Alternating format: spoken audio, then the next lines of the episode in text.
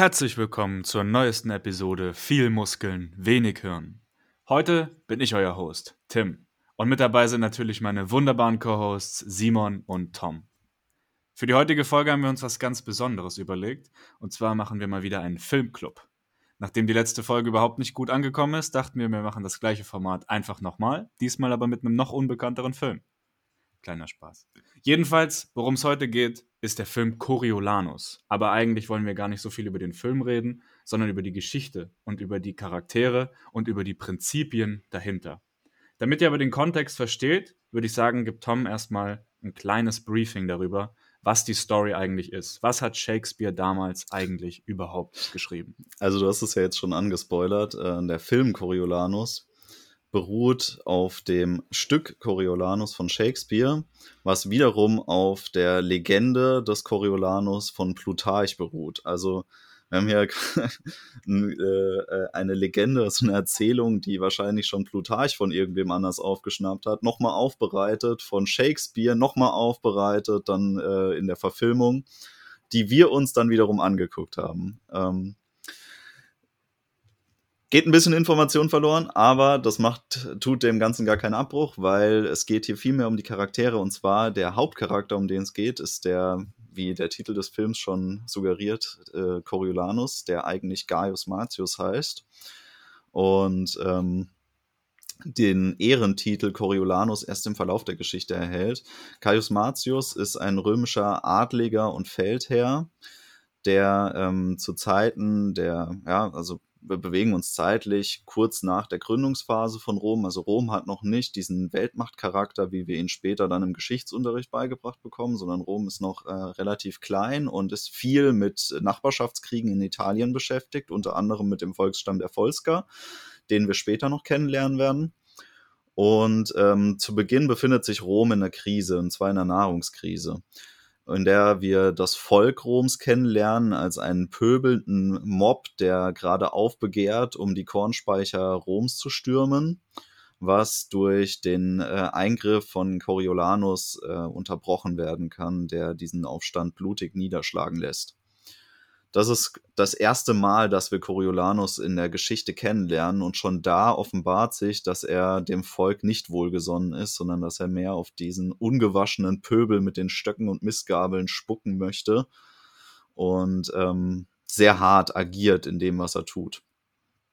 Allerdings auch immer nach seinen Prinzipien und im Zeichen seines persönlichen Stolzes, der ihn als Person als herausragendstes Merkmal auszeichnet.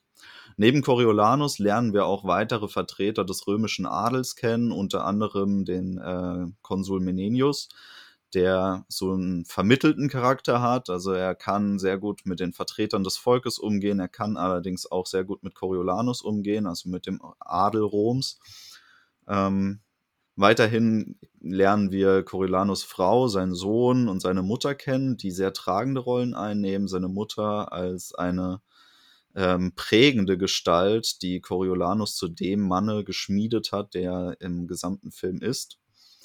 Ähm, kurz nach dieser Krise ähm, ereilt Rom eigentlich schon die nächste Krise, nämlich die Volsker marschieren in römisches Gebiet ein. Es kommt zu Grenzstreitigkeiten, in die Coriolanus unter anderem äh, geschickt wird, um kriegerisch diesen Aufstand niederzuschlagen. In der Schlacht erlangt er dann auch seinen Ehrentitel Coriolanus, weil er in Coriolan äh, eingesperrt alleine gegen die gesamte Volksarmee kämpft. Das wird im Film dargestellt, dass er in, im Alleingang ein gesamtes Haus einnimmt, aus dem er dann blutig herauskommt und danach noch seine Mannen äh, auffordert, den Kampf mit ihm weiterzuführen gegen die Volsker, was ihm unter anderem die ähm, Bewunderung sämtlicher Soldaten Roms einbringt und ihm im weiteren Verlauf durch den siegreichen Ausgang der Schlacht auch dazu verhilft, vorgeschlagen zu werden, um auch äh, den Posten eines Konsuls einzunehmen. Dieser Posten wird ihm allerdings durch die Vertreter des Volkes, zwei Volkstribune, nicht vergönnt, die immer wieder das Volk gegen Coriolan aufhetzen und ihn schließlich äh, in die Verbannung schicken können, dadurch, dass sie seinen Stolz jedes Mal wieder als seinen Schwachpunkt ausnutzen können, um ihn zu reizen und ihn zu öffentlichen Ausfälligkeiten gegen das Volk, was er ja immer noch hasst, wie nichts anderes, verleiten können. Nach seiner Verbannung ähm, ist eigentlich das einzige Ziel, was wir in Coriolanus als Menschen noch sehen, die Vernichtung bzw. die Rache am römischen Volk und all jenen, die ihn verraten haben. Und er schließt sich dem Anführer der Volksgar an, der sich in eine zurückgelegene Region äh, zurückziehen konnte und dort mit seiner Armee lagert.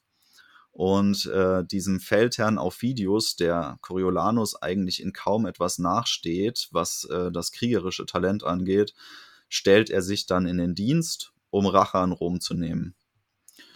Das läuft dann auch relativ gut. Aufidius verzeiht ihm die frühere Rivalität und äh, nutzt ihn als General, um gegen Rom zu marschieren. Coriolanus, dadurch, dass er ein großer Feldherr ist und äh, die römische Armee kennt wie kein anderer, kann natürlich alle Schlachten für sich gewinnen und steht im Endeffekt dann vor Roms Toren, hat wiederum die Bewunderung der Volksgararmee in dieser Zeit für sich gewonnen, was für Aufidius ähm, quasi die größte Beleidigung aller Zeiten ist, weil er ihm den Rang abgelaufen hat unter seinen eigenen Männern.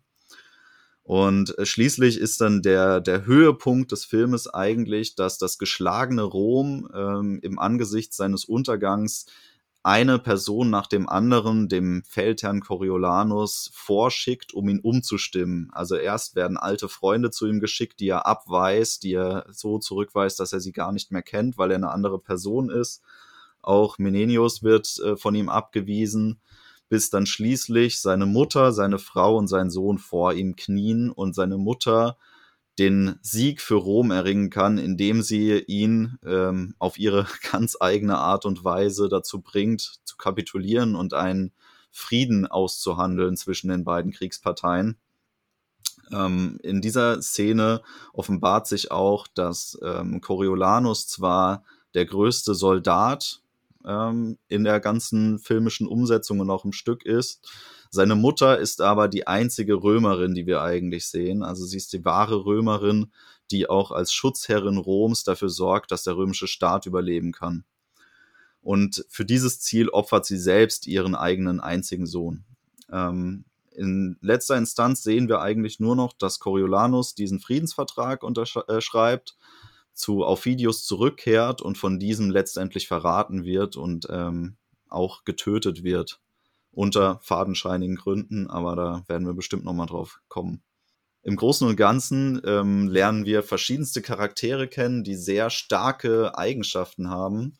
Und was sich so durch den gesamten Film zieht, ist, dass wir äh, eine Anlehnung an Platons Seelenlehre sehen, also dass die Seele des Menschen aus drei Anteilen zusammensetzt ist und zwar dem thymischen Anteil, dem Logos und dem Eros. Der Thymos ist das, was wir in Coriolanus verkörpert sehen, also der Stolz des Menschen, aber auch seine Prinzipientreue. Der Logos ist eigentlich der, der nach wissenschaftlicher Erkenntnis handelnde Mensch, der nach Logik handelnde Mensch. Und der Eros äh, ist verkörpert in unseren Begierden, aber auch in unseren Gefühlen. Ähm, ich glaube, jetzt kommen wir zum kontroversen Punkt und zwar, wie hat euch denn der Film gefallen? also, du hast schon sehr gut beschrieben. Die Story äh, bis zu diesem Punkt würde jeden vermuten lassen, dass das Ganze ungefähr 650 vor Christi spielt. Ähm, in der Umsetzung, die wir uns angeschaut haben, spielt das Ganze ungefähr 2020 oder sowas, könnte zumindest. Also wir befinden uns in der modernen Zeit. Die Leute bekämpfen sich mit äh, Sturmgewehren und Panzern. Was für mich das Ganze so ein bisschen geschmälert hat. Ähm, gewisse Charaktere waren nicht so meins, zum Beispiel seine Frau. Wenn sie die Leidenschaft verkörpern soll, sollte man nicht so aussehen wie einfach nur ein Brett, was einfach nur ein bisschen weinen kann. Und ansonsten fand ich aber den Charakter des Coriolanus äußerst interessant und ehrlich gesagt auch der beste Selling Point des Films. Von daher, ich finde, wenn man den Film für den Plot und die Ideen, die du gerade ausgelegt hattest, also diese drei Prinzipien oder drei Seelenteile Platon, dann finde ich, lässt sich schon einiges daraus ziehen. Für viele andere Gründe würde ich den Film vielleicht nicht empfehlen. Also 6,4 aus 10? Sehr spezifische äh, Bewertung, aber okay. ich bin heute mal gütig. Ja, also wie, wie Simon das sagt, ich meine, der Film von der Idee her ist gut und das ist auch nicht ohne Grund, dass dieses Stück von Shakespeare die Jahrhunderte überstanden hat. Also das sieht man auch an den, an den Prinzipien und den Ideen hinter dem, was gespielt wird. Aber diese, diese moderne Umsetzung, warum auch immer sie gewählt wurde, hat mir einfach nicht gefallen. Das, das Schwierigste war eben, dass sie auch die, die Sprache Shakespeares beibehalten haben. Und das hat dann die ganze Zeit einen Kontrast verursacht, der, da muss ich jetzt mal, mal künstlerisch ausholen. Also Kontrast als solcher in einem Kunstwerk ist immer interessant. Und das Problem an dem Film ist aber, dass der Kontrast die ganze Zeit in den Vordergrund rückt, weil halt die visuelle Komponente und die auditive Komponente immer im Kontrast stehen. Und das sind eben genau die Dinge, die man im Film immer konsumieren muss. Und das ist eine Sache, die hat bei mir dazu geführt, dass das anstrengend war, den Film zu gucken. Ich kann das durchaus nachvollziehen, dass das anstrengend ist und ich kann auch den, also kann die Grundkritik sehr gut nachvollziehen, dass man sagt, das Setting passt einfach nicht äh, zur, zur Geschichte. Allerdings ist das, glaube ich, auch nicht unbedingt das, was ähm, die, der Regisseur mit dieser Entscheidung bezweckt hat, dass er das so umgesetzt hat. Was für mich viel wichtiger ist, als jetzt die Zeit, in der das Ganze angesetzt ist, ist tatsächlich der Punkt, dass die Originalsprache, und zwar teilweise Wort für Wort, genauso beibehalten worden ist, wie Shakespeare das verfasst hat. Weil genau diese Stellen, die, ähm, die so herausstechen, sind exakt aus dem Stück entnommen. Und so hervorgehoben finde ich, dass die Tiefe der Bedeutung noch weiter äh, unterstrichen werden konnte. Weil im Stück ist deutlich mehr Dialog. Klar, es ist ein Theaterstück, das basiert auf Dialogen. Die filmische Umsetzung cuttet einen großen Teil dieser Dialoge raus und fokussiert viel mehr die, ähm, die Stellen, die Aussagekraft haben. Also die, die tiefer gehen als der eigentliche Plot. Und der Rest wird dann visuell zwischendrin einfach übermittelt, warum das eine fortlaufende Geschichte ist. Und insofern finde ich eigentlich, dass die Umsetzung, ein Theaterstück zu verfilmen, sehr gut gelungen ist, vor allem wenn die Grundprämisse war, das Stück nicht zu verändern in seiner Aussagekraft. Weil hätten sie die Dialoge, die stattgefunden haben, versucht irgendwie zu modernisieren, finde ich, wäre viel an der Aussagekraft, die sie vermitteln, verloren gegangen. Das ist mein Eindruck. Ich könnte mir nicht vorstellen, wie es anders funktionieren würde. Und natürlich hätte das eins zu eins genauso funktioniert, hätte man das jetzt im alten Rom stattfinden lassen. Es wäre vielleicht sogar die schönere Umsetzung gewesen, stimme ich zu. Das mit den Sturmgewehren ist ein bisschen unstimmig. Allerdings, auch da finde ich wiederum, weil wir gewisse Szenen haben, wie das Ende des Films, in dem Coriolanus stirbt, in dem er von einer Masse von Männern erstochen wird, wie fast schon cäsarisch eigentlich das Ende. Und äh, auch die, die, die erste Konfrontation von Aufidius und Coriolanus, in der sie die, sich selbst entwaffnen, die Männer mit den Sturmgewehren außen rumstehen und die beiden Männer mit Messern äh, einander bekämpfen, finde ich, ist deutlich stärker äh, in der Umsetzung, als wäre es ein Schlachtengetümmel, in dem beide mit äh, gezückten ähm, Schwertern sich begegnet wären, während außenrum auch alle einfach mit gezückten Schwertern kämpfen. Weil ähm, diese, diese Begegnung der beiden großen Feldherren dadurch erhöht wird, aus meiner Sicht. Das zeigt viel mehr, wie sehr auf Augenhöhe die Charaktere Coriolan und auf Videos äh, sich bewegen. Das wäre sonst, glaube ich, ein bisschen untergegangen, weil ansonsten auf Videos ein bisschen schwach rüberkommt im gesamten Film. Hm. Also, ich gebe dir recht, es legt auf jeden Fall den Fokus auf, auf die beiden. Gerade wenn einfach die anderen nebendran beistehen und äh, sie zücken einfach nur ihre Messer und versuchen sich dann gegenseitig im Hand- und Messerkampf umzubringen. Und es, es gibt auch diese, diese schöne, schöne Linie oder beziehungsweise diesen, diesen schönen Satz, der dann gesprochen wird, der irgendwann im Kampfe Bart an Bart. Also erstens mal unfassbar eine Gigachat-Formulierung fand ich sehr geil. Muss ich irgendwann mal in meinem Leben verwenden. Ähm, und zweitens mal gibt es aber für mich so ein bisschen diesen, diesen Widerspruch noch ein bisschen klarer. Also auf der einen Seite kämpft er, kämpft er mit, mit, mit seinem Sturmgewehr und nur dann, wenn er gegen auf Videos trifft, wechselt er dann halt auf den Hand-zu-Hand-Kampf. Ich meine, es gab noch so ein paar andere Unstimmigkeiten, beziehungsweise ich weiß nicht, ob das mit Absicht gewählte, ja, sage ich mal, Regieentscheidungen waren. Also zum Beispiel die, die Ausstattung der Römer ist eigentlich im Prinzip alles äh, US-Militär, ähm, bis auf die Panzer, die sehen so ein bisschen sowjetisch aus. Äh, wohingegen die, die, die Volksgar so ein bisschen die, die Rebellen darstellen, die mit, äh, mit ihren AKs da durch die Gegend laufen, also mit sowjetischen Gewehren und so ein bisschen zusammengeklaubt. Und jetzt, natürlich meine, es ergibt ja auch Sinn, damals Rom als sehr organisierte äh, Militäreinheit. Ähm, ich kann es schon irgendwo verstehen, habe mich nur so ein bisschen wieder, wieder rausgeholt, beziehungsweise hat mich eigentlich mehr fragen lassen, ob da jetzt halt irgendwas, eine, eine Nachricht, beziehungsweise eine Parallele zu unserer heutigen Zeit und der Rolle äh, der Vereinigten Staaten von Amerika ist ähm, oder auch nicht.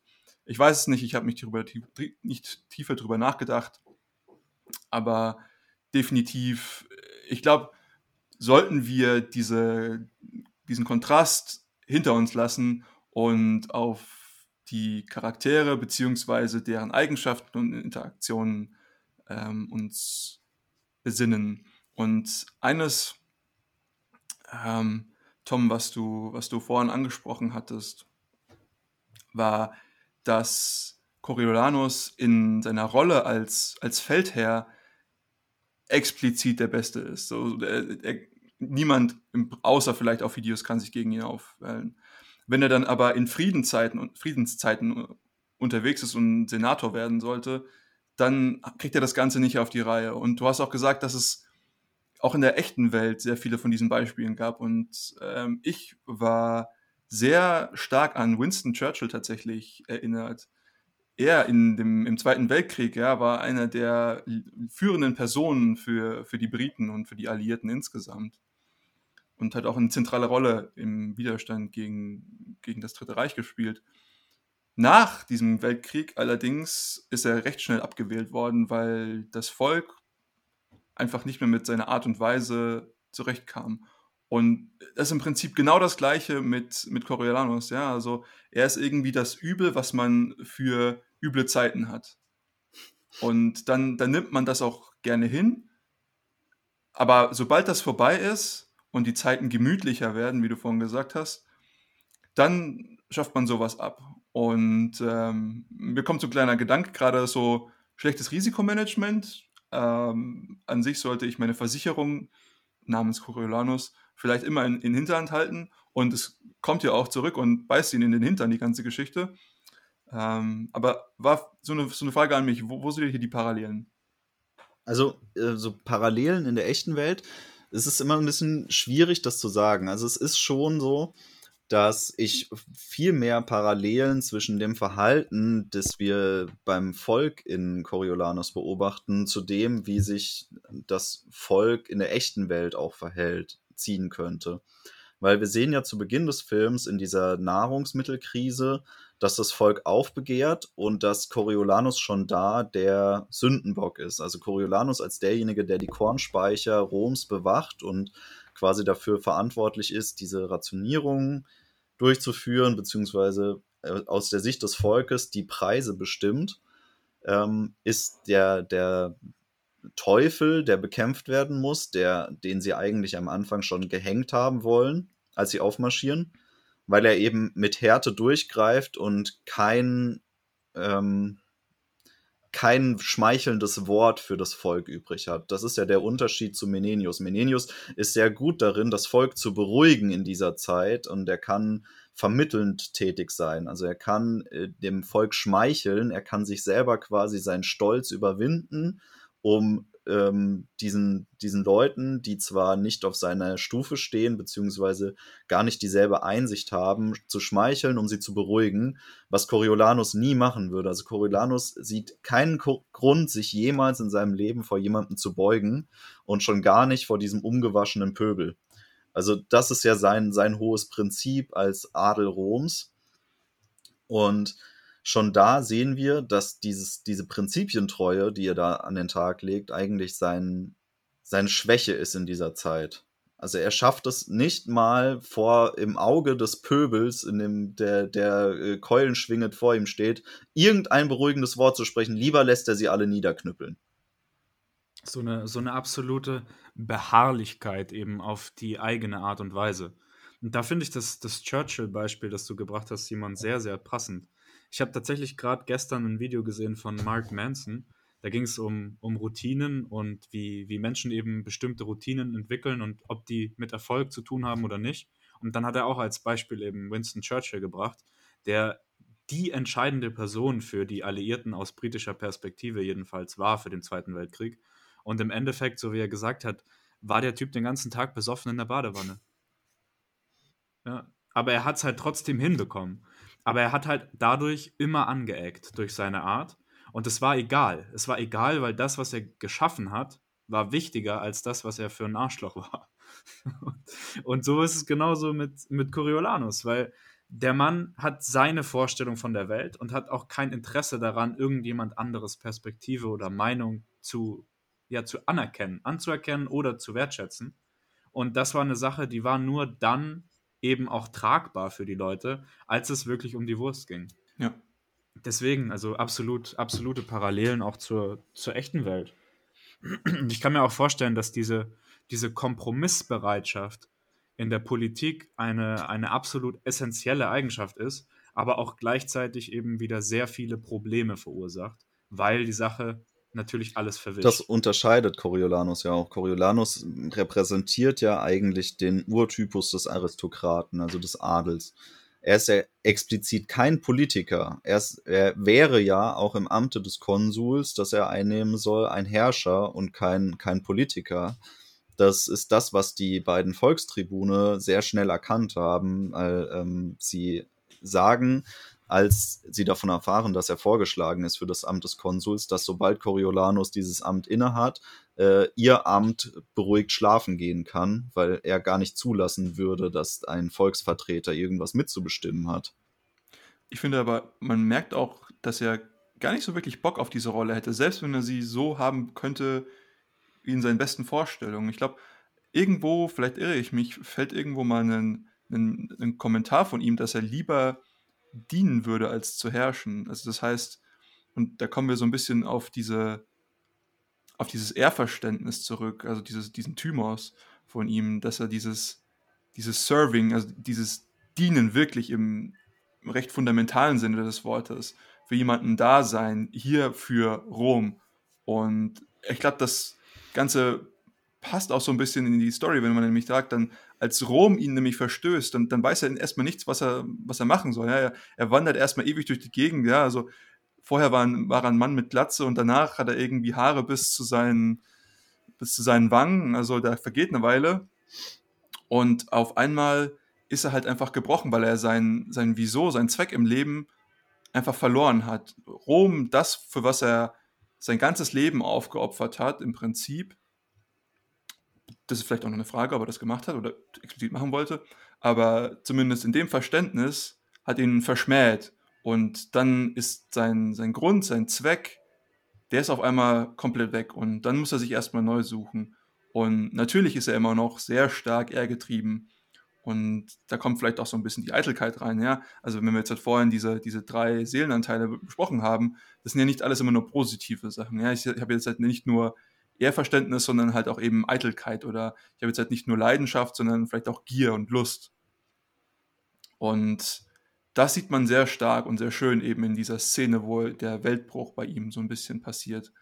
Es ist auch vielleicht so, dass er diesen, diesen Weltbruch gebraucht hat als, als, äh, als Menschen. Weil ich meine, wie, wie, wie wir es schon angesprochen hatten, die Sache mit dem Konsul. Also er hat ja als Konsul sehr viel Macht über Rom und wäre ja auch ein Herrscher. Aber der Status, den er in der Rolle des Konsuls hat, ist ja nicht so hoch wie der, den er als militärischer Anführer hat. Weil als militärischer Anführer hat er ja über seine Gefolgsleute eine absolute Kontrolle und er kann ja seinen Willen immer komplett durchsetzen aber als Konsul kann er das ja nicht machen. Weil er ist ja erstens nicht der einzige Konsul Roms und zweitens ist ja Konsul auch immer nur ein Amt auf Zeit. Also das, das kommt ja auch noch dazu, dass diese, diese politische Situation einfach nicht zu dem Mann passt, der seine Prinzipien immer durchsetzen will und der auch die Leute, die letzten Endes die Macht legitimieren, also das Volk, nur noch mit Geringschätzung ähm, ja, dem nur noch mit Geringschätzung gegenübertreten kann. Weil er ja auch, also er ist ja auch einer, der seine Meinung nicht zurücknimmt. Und er hat seine Meinung, dass das Volk eben widerwärtig ist, ja öfters geäußert, immer wieder. Und das konnte er auch nicht zurücknehmen. Und deswegen wollte er auch nicht, dass die, die Leute, die dort in dem Konsulraum oder in dem, in dem Senat saßen, dass die ihn diese Lobrede halten, weil er nicht die Anerkennung dieser Leute, die ja vom Volk gewählt wurden, die will er nicht. Das findet er widerlich. Was mir noch eingefallen ist, ist der klassische Unterschied zwischen dem Krieger und dem Soldaten. Und das wird häufig als Synonym verwendet, aber der Unterschied ist, der Soldat, wenn er nach Hause kommt, ist ein ganz normaler Bürger. Der Krieger, wenn er nach Hause kommt, ist immer noch kampfgetrieben und sehr aggressiv, jetzt nicht im, im negativen Sinne. Er kann diese Rolle nicht ablegen, sie ist Teil seiner Identität. Und genauso ist es mit Coriolanus auch. Das Volk möchte, dass er komplett seine Identität ablegt, dass er jemand anderes wird. Aber das kann er nicht. Er ist der Krieger. Und das finde ich auch eine interessante Geschichte, weil ich glaube, heutzutage haben wir auch eben diese verschiedenen Rollen. Ich glaube, das sind einfach nur Ausprägungen unserer Persönlichkeit. Aber wenn ich halt jemanden habe, der zum Beispiel, jetzt äh, nehmen wir zum Beispiel an, jemand, der ein Unternehmen gründet und das jetzt äh, super aufzieht und so weiter. Aber irgendwann mal ist diese Frühphase der Unternehmensgründung vorbei und ich brauche ganz andere Qualitäten als derjenige, der dieses Unternehmen leitet. Und wenn ich dann aber der, dieser, dieser Krieger bin, kann es vielleicht sein, dass ich das immer noch ganz gut mache, aber häufig sieht man halt auch, dass es eben nicht mehr das ist, was man dann braucht. Und ich glaube, das ist eben etwas, was man nicht nur im, im Kampfe hat, so, sondern auch was, was man häufig auch in der, im, im, Alltag beobachten kann, eben diese Rollen. Und das finde ich sehr interessant, diese, ich habe da in letzter Zeit häufiger drüber nachgedacht, diese, diese Unterschied zwischen dem Krieger und dem Soldaten. Fand ich sehr interessant.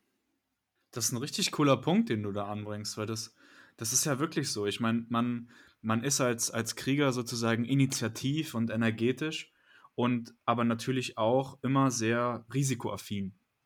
Und das sind ja, das sind ja Eigenschaften, die in der konkreten Verwaltung von dem, was man selbst durch seine kriegerische Art und Weise aufgebaut hat, schnell auch schädlich sein können. Und das ist vielleicht auch so eine Sache, die, die im Film den guten Coriolanus immer wieder heimgesucht hat. Oder vielleicht mal drauf einzugehen, um diese Krieger- und Soldatenthematik. Das hatte ich mir nämlich auch bei, ähm, bei der Umsetzung des Films äh, gedacht, dass äh, Coriolanus erscheint als Krieger und er wird auch als Krieger betitelt, wenn er von anderen äh, gelobt wird. Allerdings ist Coriolanus in seiner Funktion eigentlich sowas wie der perfekte Soldat. Sein Prinzip lässt ihn halt erscheinen, als wäre er ein Krieger und als würde er für einen höheren Zweck eigentlich als Beschützer dienen, aber eigentlich ist er ähm, nicht in sich Krieger, also ein Krieger beschützt ja Familie oder Land oder irgendein ein höher geordnetes Ziel, sondern er ist Soldat. Er dient und dient es aber nach seinem Prinzip. Und sein Prinzip ist ja, dass er mit Mut und Tapferkeit Ruhm erringt. Also selbst im, im Angesicht der größten Gefahr gilt ihm sein eigenes Leben am wenigsten, sondern für ihn gilt am meisten, dass er seine Pflicht erfüllt und dabei Ruhm erringt. Und das ist ja auch das, was er, ähm, womit er seine Soldaten eigentlich auch anfeuert. Also ein Krieger würde ja nicht seine eigenen Soldaten verheizen, so wie Coriolanus das macht, der immer wieder im, im Auge der Gefahr seine Soldaten anschreit, dass äh, wenn sie jetzt nicht sich aufrappeln und wieder gegen den Feind stürmen, dass er vom Feinde ablässt und sich gegen seine eigenen Mannen wendet. Oder äh, auch in der einen Szene, in der er seine eigenen Leute als Gänseseelen in Menschenkörpern bezeichnet, ähm, sieht man das eigentlich ziemlich stark, dass für ihn zählt es viel mehr, dass der, der Mann, der Soldat, äh, Mut und Tapferkeit beweist, als dass er irgendwie aus einem Ziel schützt oder beschützt. Also erstens mal unfassbar geile Beleidigung, ja. Gänseseele in Manneskörper, muss ich auch mal irgendwann verwenden. Und zweitens mal, ich glaube schon, dass ein Krieger auch dienen kann. Ähm, aber ich, ich glaube, dass das Wieso ist hier, glaube ich, der, die, die, der Knackpunkt, beziehungsweise das Wofür. Und du hast schon richtig gesagt, mach es für Ruhm und Ehre, dann bin ich genau vielleicht nicht der archetypische Krieger. Und das finde ich auch einen extrem spannenden Punkt, weil ich bin mir nicht ganz sicher, auch am Ende des Filmes nicht gewesen, für was er das Ganze jetzt gemacht hat. Ähm, er wird mehrfach aufgefordert, dass er dem Volke seine ganzen Narben und Verletzungen und so weiter zeigen soll, damit er doch zeigen soll, ja, ich habe das alles für euch gemacht, so. Und er denkt sich aber, also zumindest kam es bei mir so ein bisschen an, ich habe das nicht für euch gemacht und deswegen möchte ich euch das nicht zeigen. Also er wird mehrfach aufgefordert und zeigt es mehrfach nicht. Und wenn er gesagt hat, nein, ich habe das nicht für euch gemacht. Und dann ist die Frage, für, für wen hat er das dann gemacht? Und wenn das das ist so eine sehr, sehr interessante Frage, die tatsächlich oberflächlich betrachtet recht einfach erscheint, aber für was möchte man Ruhm und Ehre erlangen? Und wenn man jetzt, sagt, nur für deren, deren alleinigen Zweck und jetzt für nichts, für nichts tiefreifendigeres, dann ist das vielleicht etwas unbefriedigend, diese Aussage, dahingehend, dass man, also ich jetzt zum Beispiel als Sozialwissenschaftler, weil ich den Titel jetzt immer nicht so mag, aber das ist leider so, äh, für mich, ich denke dann immer, okay, ja, er ist jetzt halt irgendwie für soziale Kohäsion oder möchte irgendwie Ansehen haben und so weiter, aber er wird ja schon so dargestellt, als dass er das für sich selbst macht. Und ich weiß nicht, ob, er, ob man das nur für sich selbst machen kann ich hatte gar nicht den Eindruck, dass er das für sich selbst macht. Man sieht das am besten, als er das erste Mal in den Krieg zieht gegen die Volsker. Kurz danach wird dann die Szene präsentiert, in der seine Frau weint und trauert, weil er jetzt in Gefahr ist und potenziell dort stirbt. Und dann äh, Coriolans Mutter, seine Frau, versucht aufzumuntern und zu ihr geht und sagt, sie sollte doch lieber lachen und sich freuen, weil er jetzt gerade draußen ist und Ruhm erwirbt. Und ähm, äh, seine Frau sagt dann völlig verzweifelt, ja, aber was ist, wenn er dort im Krieg fällt? Und dann sagt sie, sie hätte, wenn sie zwölf Söhne hätte, würde sie lieber sehen, dass elf ihrer Söhne im Kriege sterben, als dass nur einer im Müßiggang äh, vergeht. Und äh, im Endeffekt ist es so, dass seine Mutter ihn wohl schon früh in dieses kriegerische Leben gedrängt hat. Also sie sagt ja auch, sie hat ihn immer dort ähm, nach Gefahr suchen lassen, wo er Ruhm zu finden hoffte und hat ihn deshalb auch in gefährlichen Krieg schon in jungen Jahren geschickt, wo er dann mit Eichenlaub gekrönt zurückgekehrt ist, also quasi seine ersten kriegerischen Erfolge errungen hat. Und ich finde, das zeigt uns eigentlich schon, dass er durch die Erziehung seiner Mutter zu dem Mann geworden ist, den er dann im Verlauf des Filmes darstellt. Und auch seine Mutter ist eigentlich immer der prägende Faktor. Ähm, sie empfängt ja auch den, den Ruhm, den ihr Sohn einbringt, in jeder Szene eigentlich, in der er heimkehrt, in der er Ruhm erringt, ist sie dort. Und selbst in der letzten Szene, als er den Friedensvertrag ähm, unterschreibt, ist sie diejenige, die den Ruhm dafür erntet. Sie ist die Beschützerin, die Patronin Roms und ähm, wird auch so von, von den Vertretern dort angesprochen. Ähm, selbst als ähm, Coriolans Frau äh, um, um sein Leben bangt, äh, sagt seine Mutter ja, naja, dann ist eben sein Nachruhm ihr Sohn, wenn er stirbt. Also ihr ging es wirklich immer nur um das, was er an Ruhm anhäufen konnte, was er erbringen konnte. Das war ihr das Wichtigste. Und das war das, was sie wollte. Nie wirklich, was er als Mensch ansonsten so äh, erbringt. Und daher auch dieses ähm, Amt des Konsuln, was ja irgendwie völlig paradox erscheint. Er scheint gar nicht geeignet dafür, dieses Amt äh, inne zu haben. Und er scheint es ja auch eigentlich gar nicht so richtig zu wollen. Also er will es schon, er will es als ähm, Bestätigung seiner Taten, möchte er schon Konsul werden. Aber er verweigert ja auch die, den, den Weg dorthin. Also er will dem Volk nicht seine Narben zeigen. Er will noch nicht mal die Lobesrede auf sich selbst hören. Schon das erträgt er nicht. Also er verlässt ja den Saal mit den Worten, ähm, lieber lasse ich mir von der Sonne den Kopf kraulen an der Schlachtfront, als dass ich hier für mein Nichtstum äh, erhöht werde. Also er kann, er erträgt nicht mal die, die, das Lob anderer. Also sein Stolz ist kein Selbstzweck. Sein Stolz und sein, seine, seine Taten opfert er quasi immer seiner Mutter. Also habe ich so ein paar Gedanken dazu. Äh, erstens mal nicht vielleicht die beste Mutter. Ähm, aber das sei jetzt einmal dahingestellt, andere Zeiten, andere Sitten. Äh, und sie sagt auch, dass, und da, da, muss ich mit ihr so ein bisschen übereinstimmen, dieses, dieses Beispiel mit den äh, zwölf Söhnen und den, den elf und den, der eine. Ich glaube, was ich so ein bisschen rausgehört hatte, war eben zu sagen, okay, die sollen ihr Leben nicht verschwenden.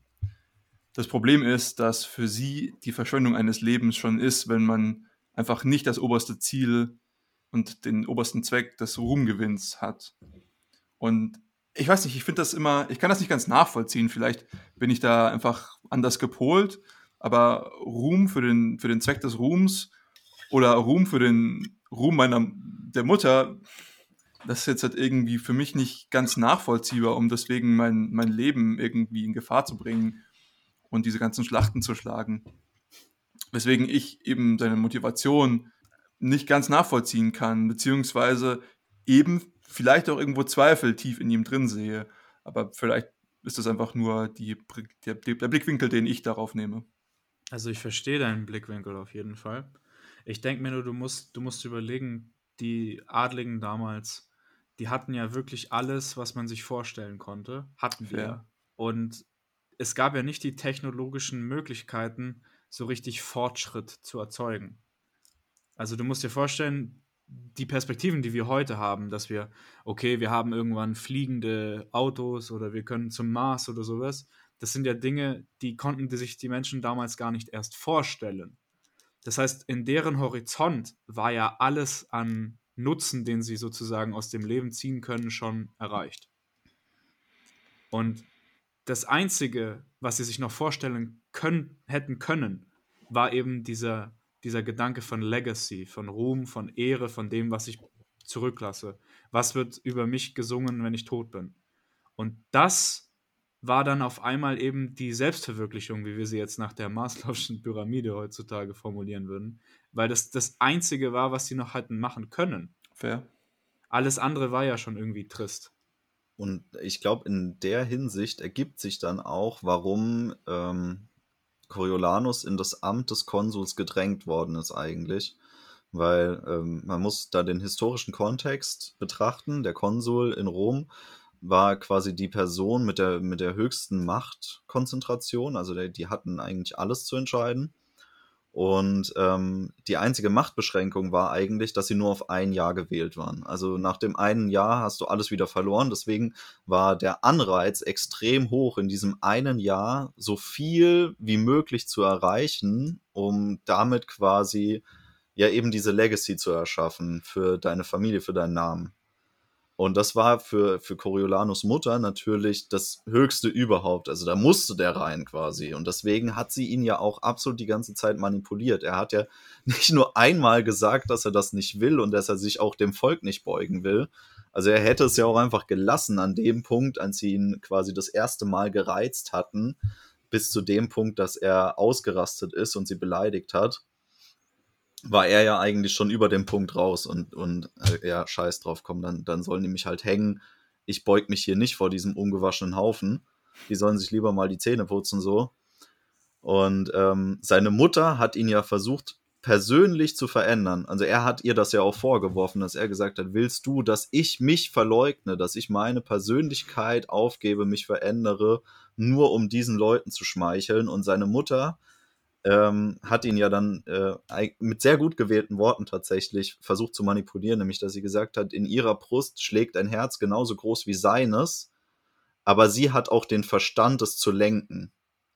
Das ist das, was ihm fehlt. Das ist auch das, was Aufidius gesagt hat, nämlich ähm, als seine Mannen Coriolanus als den Teufel bezeichnen, sagt er ja auch, ähm, kühner als der Teufel, aber nicht so schlau. Richtiger Dummbatz. Also er kann, er kann sich nicht lenken, er hat sich gar nicht unter Kontrolle eigentlich. Apropos Kontrolle. An sich ist er die ganze Zeit dieser unfassbare Thymus-Mensch, aber es gibt eine Situation oder zwei, in der er komplett dem Eros verfällt und das ist der Hand-zu-Hand-Kampf mit Aufidius. Da sagt er nämlich, dass es komplett hassgetrieben ist. Und das wird tatsächlich durchaus sehr stark betont. Und das fand ich auch irgendwie spannend zu sehen, dass er hier eine ganz andere Rolle einnimmt. Der wird schon fast schon animalisch, also wie von dir in der Einleitung beschrieben. Ja, also zu diesem Zeitpunkt ist er im Prinzip eine wandelnde Blutlache, in dem Blut seiner Gegner natürlich. Vielleicht ein bisschen sein eigenes, aber im, im wenigsten. Und ist dann eben im Hand-zu-Hand-Kampf mit, mit Aufidius. Und das Ganze ist dann extremst hassgetrieben. Und da kommt dann für mich auch so ein bisschen so die Frage auf, okay, Aufidius ist schon ein bisschen opportun, wenn er dann nämlich sagt, ja, okay, an sich sind wir die kompletten Erzfeinde, aber dann kommst du zu mir und na gut, du, du kniest auch nieder vor mir und du gibst dich sozusagen in meine Hände, aber trotzdem geht er dann eben diesen Pakt ein mit ihm. Ähm, und ich glaube auch nicht, dass er ihn 100% akzeptiert, weil sobald er dann eben von, von Martius betrogen wird, also ich habe das so verstanden, dass er, dass er sich betrogen fühlt, ähm, nachdem äh, Gaius Martius eben den, den Friedensvertrag ähm, unterschreibt und äh, somit vor den Toren Roms Halt macht, dass er sagt, so, Moment mal, das war jetzt aber nicht Teil unserer Abmachung. Und die Strafe dafür ist eben, dass er ja, Snitches get Stitches, right? Und dann äh, wird er halt äh, erstmal ja, ausgeschlachtet. Tatsächlich ist diese Aufidius Coriolanus Story was, was man viel interpolieren muss, auch äh, im Original.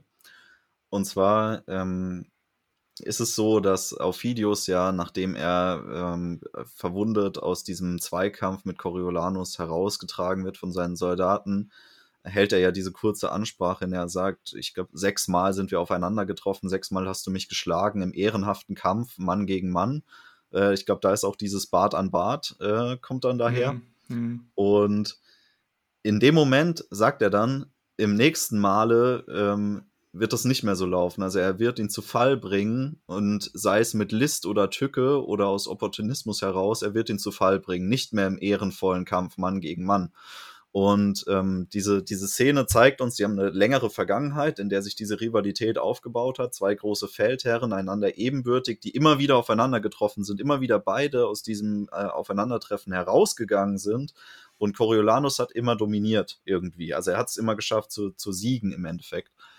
Und ähm, Aufidius sieht die große Chance, seine Rache zu bekommen, als Coriolanus als gebrochener Mann vor ihm steht. Und zwar die Rache, indem er nicht nur Coriolanus sein Leben nimmt, das er ihm ja in diesem Moment anbietet. Also Coriolanus hält ja eine ziemlich starke Rede, als er da in das äh, Lager der Volsker eintritt und ihm sagt, ähm, er, er würde sich ihm unterwerfen als Diener im Kampf gegen Rom und sein, seine Rache zu bekommen oder aber hier und jetzt durch sein Messer sterben, weil er quasi, äh, sollte er ihn jetzt nicht töten, seine Ehre letztlich verwirkt hätte.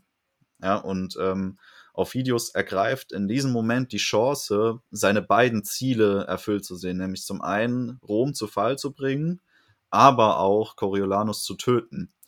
Und das wird eigentlich erst da dann offenbar, da er ähm, bei diesem Treffen mit äh, Coriolanus, seiner Frau und seiner Mutter anwesend ist, weil Coriolanus äh, lässt diesen Zweifel, also dieses Verräterische ja gar nicht zu, indem er sagt, sprich offen zu mir, Mutter, äh, die, die Volksgar sollen sehen, es gibt keine Geheimnisse ähm, vor Rom oder irgendwie sowas. Ich weiß nicht mehr genau, wie es hieß. Auf jeden Fall, dass das Gespräch offen stattfindet. Und in letzter Instanz überlässt er ja auf Fidius die Entscheidung. Er trifft gar nicht die Entscheidung, ähm, diese Friedenspapiere da zu unterschreiben, sondern seine Mutter äh, manipuliert ihn da wieder vor sich hin, bis er dann schließlich zusammenbricht und dann sagt er auf Videos, wie würdest du handeln, äh, wenn diese Worte deine Mutter zu dir sprechen würde und auf Videos sagt dann, auch ich bin tief bewegt von den Worten und stimmt diesem Friedensvertrag zu. Und als Coriolanus dann von der Unterzeichnung zurückkommt, hintergeht Aufidius ihn. Indem er wieder, und das ist quasi das Wiederkehrende, seinen Stolz angreift. Also er bezeichnet ihn als Verräter, er wird wütend und ruft den Volkern, die da außen rumstehen, ins Gedächtnis, dass er sie damals durch, Chorio, äh, durch äh, Corioli ge gejagt hat und erweckt diesen Hass wieder. Und eigentlich muss Aufidius dann nur noch sagen, dafür stirbt er. Und dann wird er von den Volksgern ähm, ja, erstochen. aber in dem Sinne auch aus eigenem Willen. Also das ist ja dann sein, sein Ende. Das ist wie Rorschach, der ähm, zulässt, dass er quasi vaporisiert wird. So steht auch Coriolanus am Ende des Films da und sagt, Volksgar taucht euren Stahl in mich. Also er akzeptiert sein Ende auch. Es ist quasi das, das, der typische Selbstzweck, so abzutreten. Ruhm überleben. Glaube ich auch irgendwo etwas sinngemäß, was irgendwo so fällt in dem Film. Mindestens einmal. Gibt ein Nietzsche-Zitat dazu. Ähm, es ist besser, stolz zu sterben, wenn es keine Möglichkeit mehr gibt, stolz hm. zu leben. Sponsored by Suicide. Äh, nein. äh, natürlich nicht. Ähm, meine, mal ganz kurz eine andere Sache. Wie habt ihr das Volk wahrgenommen? Ich fand, das war wie so ein Ping-Pong-Ball. Auf, der, ja. auf der einen Seite so in, in, waren die eben nicht ganz so happy, dass er jetzt zum, zum Konsul da gewählt werden soll.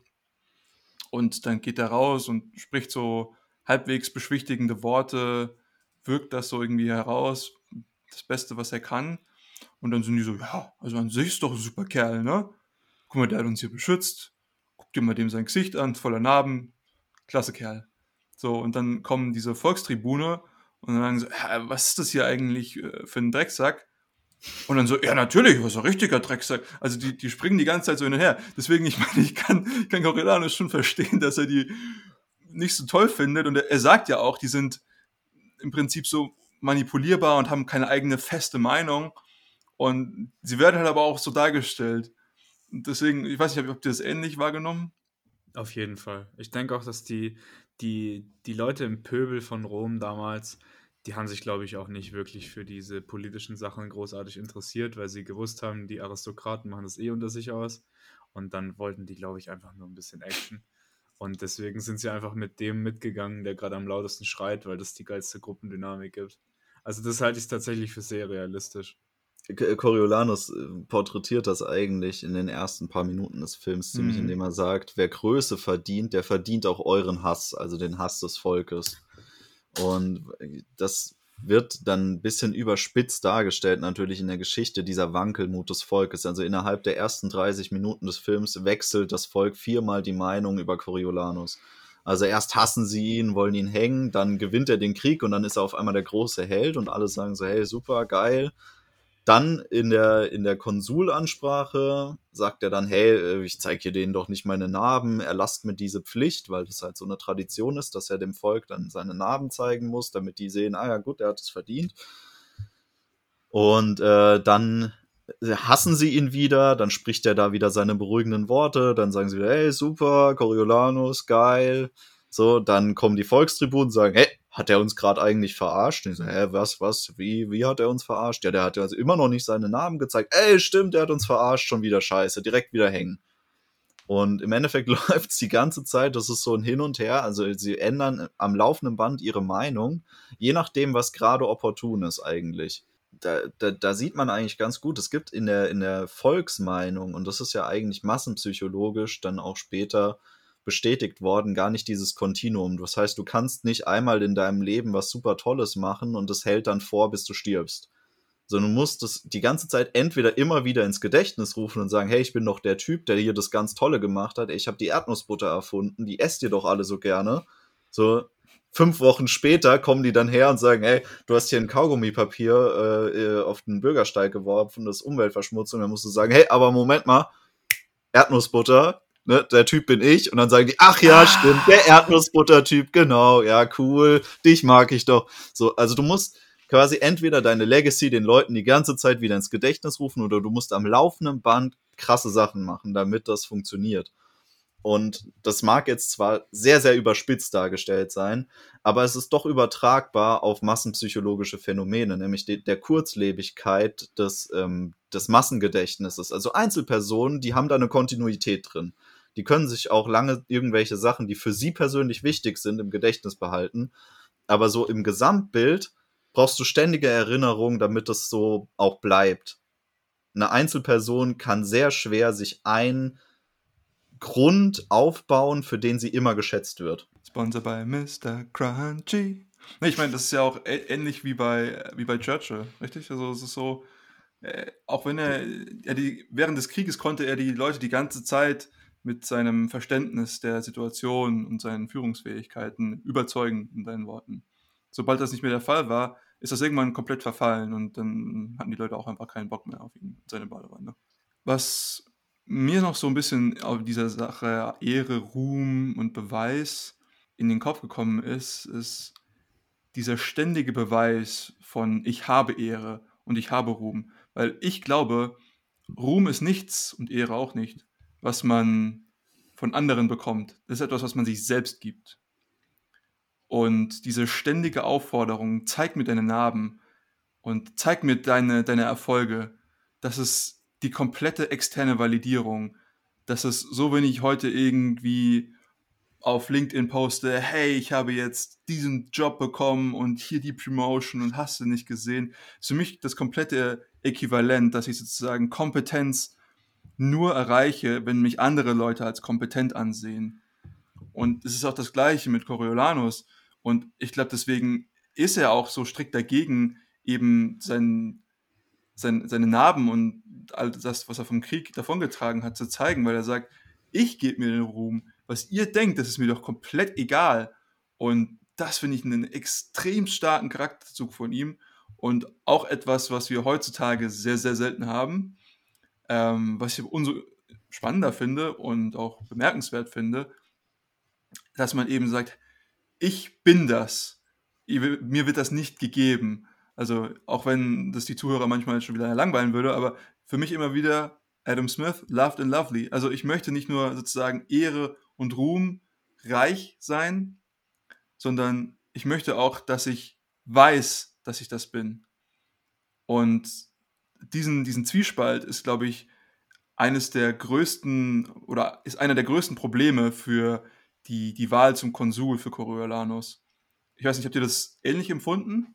Ich finde, das kulminiert so ein bisschen in der Wahl zum Konsul, weil man da sieht, dass das ja auch ein Prinzip ist, was er verfolgt. Also er lehnt nicht einfach nur diese Bestätigung durch das Volk ab, weil er sich dem Volk nicht äh, auf gleicher Ebene sieht, sondern er lehnt die Bestätigung ja auch von seinesgleichen ab. Also er möchte auch nicht von diesen anderen Aristokraten irgendwie äh, gehätschelt oder geschmeichelt werden. Das, das widerstrebt ihm. Er ist ja ähm, fast schon so ja, angewidert von der Situation, dass eine Lobesrede auf ihn gehalten wird, dass er es nicht aushält. Man hat diesen Mental Breakdown-Moment, wo er den Saal verlässt und im Hintergrund hört er dann noch diese Rede und so. Also, ähm, wo er dann meint, im nächsten Moment geht er da rein und läuft komplett amok oder sowas, aber eigentlich nur durch sich selbst bestätigt und halt durch seine Mutter. Das ist das Einzige, was außerhalb von ihm liegt, ist ja das, was seine Mutter noch sonst so fabriziert. Wir haben bis jetzt äh, noch recht wenig über ihn gesprochen und auch über seinen, seinen Seelentypus, und zwar Meninius. Ich würde es gerne nur der Vollständigkeit halber, weil wir jetzt halt irgendwie schon den Eros in Form der Frau und seines Hasses angesprochen haben und jetzt halt viel über Thymus geredet haben, also dem, dem Ehrverständnis und äh, aber noch kaum über Logos. Und äh, ich meine, Meninius spielt jetzt auch nicht die größte Rolle, aber ähm, sag ich mal, zeitweise, sozusagen die Zeit, die er auf dem Bildschirm verbringt, aber ich glaube, er spielt eine sehr wichtige Rolle, eben als dieser Vermittler. Und in unserer Zusammenfassung am Anfang haben wir ja gesagt, dass auch er wird zu Coriolanus ge gebeten und äh, soll ihn doch beschwichtigen und besänftigen und sagen, hey, wie wäre es, wenn du uns verschonst? Äh, wir sind doch alte, alte Brüder so gefühlt. Und er wird dann verschmäht und er sagt, Coriolanus sagt, nö, mach mal nicht, kommt nicht in die Tüte. Und das, das hattest du äh, im Vorhinein, Tom, ganz gut gesagt. Also er ist so ein bisschen mit seinem Latein am Ende, no pun intended. In, und das Einzige, was ihm dann sozusagen bleibt, ist der, der Suizid, womit wir wieder beim Suizid werden, äh, wären, äh, Tim. Aber also du hast es so formuliert im, im Vorhinein, dass eben sein, sein Geist der Logik nicht mehr weiter weiß. Er hat seine, seine, alles hat er erschöpft, seine ganzen Ressourcen was, was ihm sein, sein Geist und äh, sein Verständnis, sein Rationales ihm vorgibt, was auch immer hier rational bedeuten würde, by the way. Und der einzige Ausweg, den er halt sieht, ist der, der Suizid. Und hat mich so ein bisschen getroffen, weil ich würde mich schon sehr stark als Logos-Menschen beschreiben. Aber nichtsdestotrotz, glaube ich, auch eine, eine, wichtige, eine wichtige Lehre, die man daraus ziehen kann. Äh, nämlich, wie vorhin schon angesprochen, dass diese ganzen Charaktereigenschaften nicht immer nur positiv sind, sondern halt auch eben negative Ausprägungen haben. Und ich glaube, die negative Ausprägung des, des Logos ist unter anderem der Dogmatismus, also dass ich an etwas festhalte, was sozusagen mein logisches Weltbild in, instand hält und zusammenhält. Und wenn das nicht mehr der Fall ist, dann bin ich auf einmal komplett im luftleeren Raum und weiß nicht mehr, was ich zu tun habe. Und das bringt mich in eine sehr, sehr gefährliche Situation. In diesem Fall so gefährlich, dass ich mir das Leben nehme. Menenius ist ja in der Geschichte der Gegenpol zu den Volkstribunen. Also wir haben Coriolanus als das Gegenstück zum Politiker, also zum politischen Menschen. Er ist eigentlich ein reiner Prinzipienmensch. Er ist überhaupt nicht in der Lage, irgendwas politisch äh, zu behandeln, während die Volkstribune und Menenius die beiden Seiten des Spektrums des Politikers abbilden. Also die Volkstribune betreiben Politik aus Selbstsucht, aus Habsucht und Gier. Und Menenius betreibt Politik, weil er das Beste für Rom und für den Staat will. Und ähm, er ist zwar auf der einen Seite ist er ja auch irgendwo diese, diese verlebte, lebensfrohe Person. Er hängt ständig in irgendwelchen äh, Spelunken rum, in denen auch die ganzen Meetings immer abgehalten werden, in denen er da rauchend und trinkend sitzt. Aber man sieht auch, dass er immer in der Lage ist, für den Vorteil Roms, also er weiß, dass Coriolanus als Konsul für Rom den höchsten Vorteil bietet weil er genau weiß, dass er in den Krisensituationen richtig handelt, die ja immer noch bestehen und so. Also er weiß, das ist die richtige Entscheidung, den Mann auf das Amt zu setzen, auch wenn er selbst das gar nicht so sieht und vielleicht auch von, von seiner Persönlichkeit her das nicht so gut funktioniert.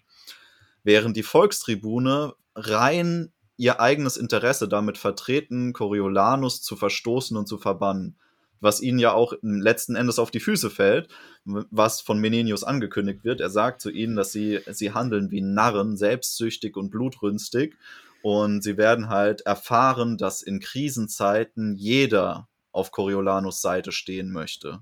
Ja, und so ist es ja am Ende auch. Am Ende sind sie total verzweifelt, versuchen dann auch wiederum jeden ins Feld zu schicken, Menenius zu überzeugen, dass er vor Coriolanus kriechen geht, um Rom zu retten ähm, weil sie auch, sie wollen ja dann auch wieder quasi vor Coriolanus ähm, ja, knien und äh, auf seiner Seite stehen und nicht auf der Seite Roms. Also sie merken auch, sie haben sich da verzockt irgendwie.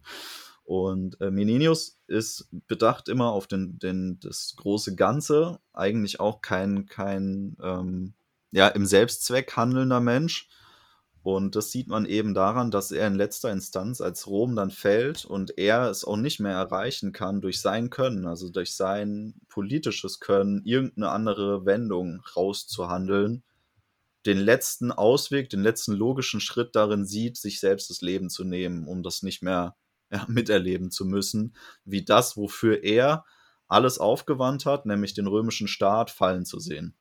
Ja, ist auf jeden Fall interessant, die, die verschiedenen ja, Aspekte zu sehen, wie man nach auch Platons Lehre eben die, die menschliche Art und Weise sozusagen erkundet.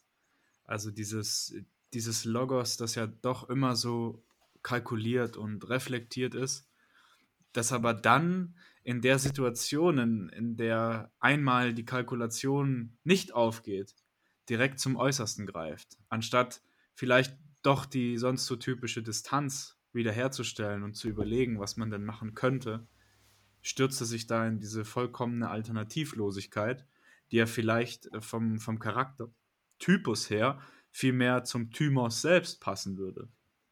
Und das ist, denke ich, auch immer wieder eine interessante Beobachtung, wenn man sieht, wie eine Extremsituation die Rolle, in der man sich befindet, wie Simon das vorhin angesprochen hat, einfach drastisch ändert und dann der Menschentyp auf einmal mit der Rolle nicht mehr klarkommt und dran zerbricht. Es fehlt eben diese Ausgewogenheit. Also es ist ja auch sehr unüblich, dass wir diese Reihenformen sehen. Das ist ja auch gar nicht so wirklich das Konzept der Seelenlehre, sondern die Seelenlehre besagt ja einfach nur, wir bestehen aus diesen drei Anteilen, was man ja auch wiederum kritisch betrachten kann, aber ich finde, es trifft es in vielen Fällen ganz gut. Und dass diese drei Anteile immer wieder äh, unterschiedliche Schwerpunktrollen spielen. Und was man eben sieht, ist, dass sowohl in der Person des Coriolanus als auch im Menenius im Endeffekt dieser Überlebenstrieb am Ende fehlt, weil ihre, ähm, ihr Lebensprinzip sie an den Punkt führt, dass sie eine Entscheidung treffen müssen, die ihren Überlebensinstinkt übertrifft. Also sie bringen sich beide in die Situation, dass die letzte Instanz ist so, ich sterbe jetzt. Und Coriolanus entscheidet das eben aus diesem Stolzcharakter heraus, dass er eben die Volksgar auffordert, ihn jetzt zu zerreißen eigentlich. Und Menenius sagt einfach, okay, mir sind die Optionen ausgegangen, ich habe nichts mehr, ich kann nichts mehr machen. Letzte Option, gut, abtreten. Während diejenigen, die es geschafft haben, äh, diesen Überlebensinstinkt zu haben, sagen, hey, ich muss hier durchkommen, nicht mein Prinzip, die haben am Ende auch gewonnen eigentlich. Also die haben es überlebt. Die haben allerdings nicht das Maximum an, ja, an Ruhm erworben mit dem, was, wie sie gehandelt haben. Also sie sind charakterlich nicht so im Kopf geblieben. Ja, also die Kombination der, der dreien, ich glaube, das ist die, die Synthese, beziehungsweise das zentrale Thema und beziehungsweise auch der Takeaway dieser Folge, würde ich mal behaupten. Ähm, also sobald man zu extremen das in eines der dreien geht, dann könnte es sein, dass man vielleicht daran zerbricht als Person und vielleicht sogar auch in seinem Leben. Deswegen auch hier wieder maßvolles Maß halten die Devise ist. ja, ja, es ist, es ist immer wieder schön, dass aus euren Mündern. Ja, wir machen irgendwann ein T-Shirt und so einen Spruch draus oder irgendwie sowas. Im, Im, höheren Kontext aber auch ist es so, dass wir sehen, dass dieses ähm, diese Prinzipientreue und vor allem auch der, der Mut des Coriolanus als Persönlichkeitseigenschaften extrem wertvoll sind. Das Einzige, was problematisch ist, ist, wenn, wenn das alles andere überflügelt. Aber im Grunde genommen möchte jeder mit diesem Menschen im Bündnis sein. Also niemand möchte das missen.